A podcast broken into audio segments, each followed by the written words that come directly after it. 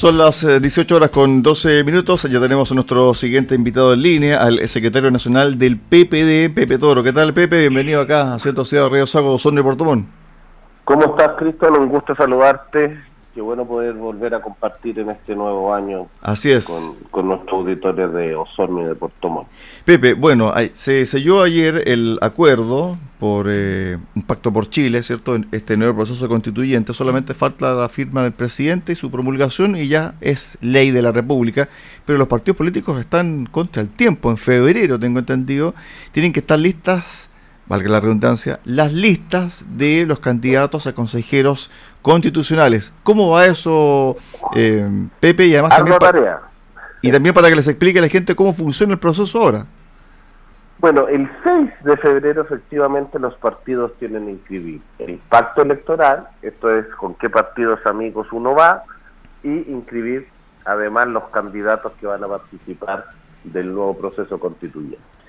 Este es un proceso que igual son 50 cupos que se eligen en modalidad senatorial, más o menos para que la gente entienda.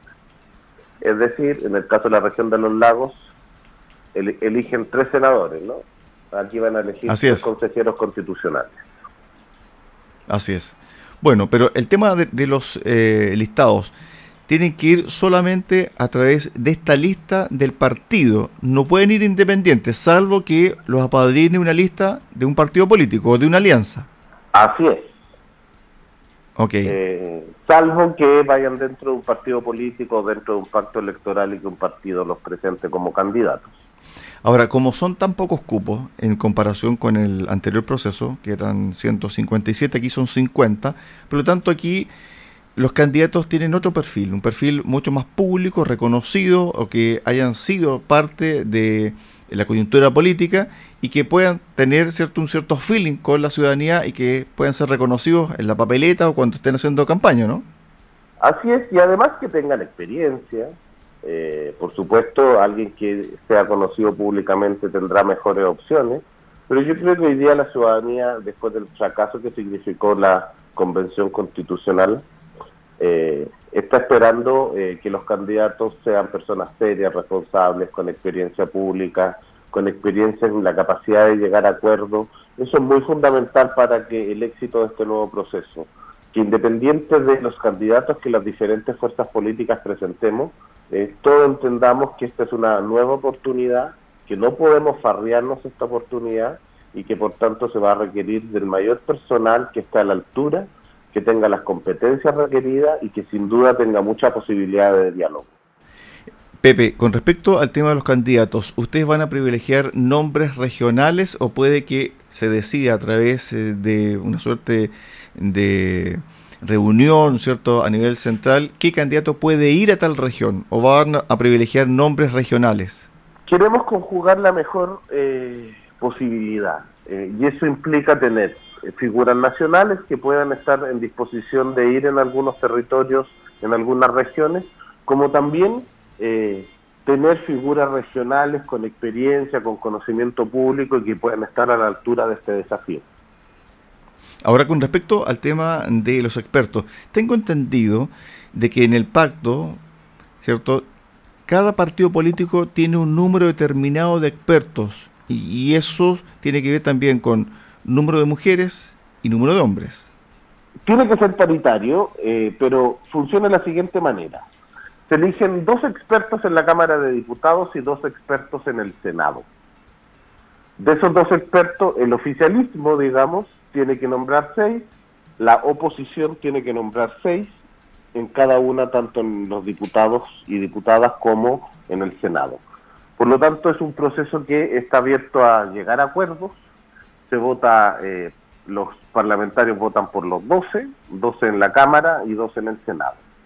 Eh, y ahí están los procesos de conversación y de negociación de cuántos expertos le toca a cada partido. Por supuesto que eso tiene una correlación con cuánto es tu fuerza electoral. Ok, ahora con respecto al, al experto, ¿Cuál es la definición o qué requisitos debe tener para que un partido político lo llame, lo escoja o proponga, mejor dicho, el nombre? La ley dice que a lo menos tiene que ser una persona con un título profesional, con una experiencia demostrada de 10 años en el ámbito público, en el ámbito privado. Eh, esos son los requisitos legales. Por lo tanto, esperamos que sean personas eh, con un alto componente técnico, con alta capacidad de diálogo político, con alta experiencia en estos procesos políticos, eh, que tengan la capacidad de generar acuerdos y que esté sin duda a la altura de lo que significa ser un experto constitucional. Ahora bien, tenemos los expertos que se eligen en febrero. En enero deberían quedar listos. Ok, perfecto. la última semana de enero van a. los diputados y diputadas y el Senado van a definir quiénes son los expertos. Perfecto. Entonces, fines de enero, los 24 expertos. El 6 de febrero, las listas con los candidatos para los 50 cupos de consejeros constitucionales. ¿Cuándo es la elección de esos consejeros? 7 de mayo. 7 de mayo, perfecto. 7 de la mayo. La campaña partiría, digamos, el 7 de marzo. Respecto a los expertos, se eligen, o mejor dicho, se llega a un consenso a fines de enero, son 24. ¿Qué hacen los expertos? Estas preguntas te las estoy haciendo de una manera didáctica para que la gente que nos está escuchando comprenda cómo es el proceso. Yo estoy, lo entiendo así, estoy tratando de explicarlo de la mejor manera posible y si hay alguna duda me vuelve a preguntar. Perfecto, vamos. ¿Qué van a hacer los expertos? Van a, se van a reunir en febrero y tienen que elaborar una propuesta constitucional que va a ser la base con la que los consejeros electos van a trabajar. Hay 12 principios que son los bordes límites o principios constitucionales. Los expertos entonces van a redactar una propuesta de constitución en base a estos 12 principios y la van a someter a discusión de las personas que fueron electas. Ok. Y los consejeros electos son los que finalmente van a decidir, ratificar, podrán modificar o podrán proponer otra norma. Ahora Pero bien. hay una base de trabajo anterior. Ok.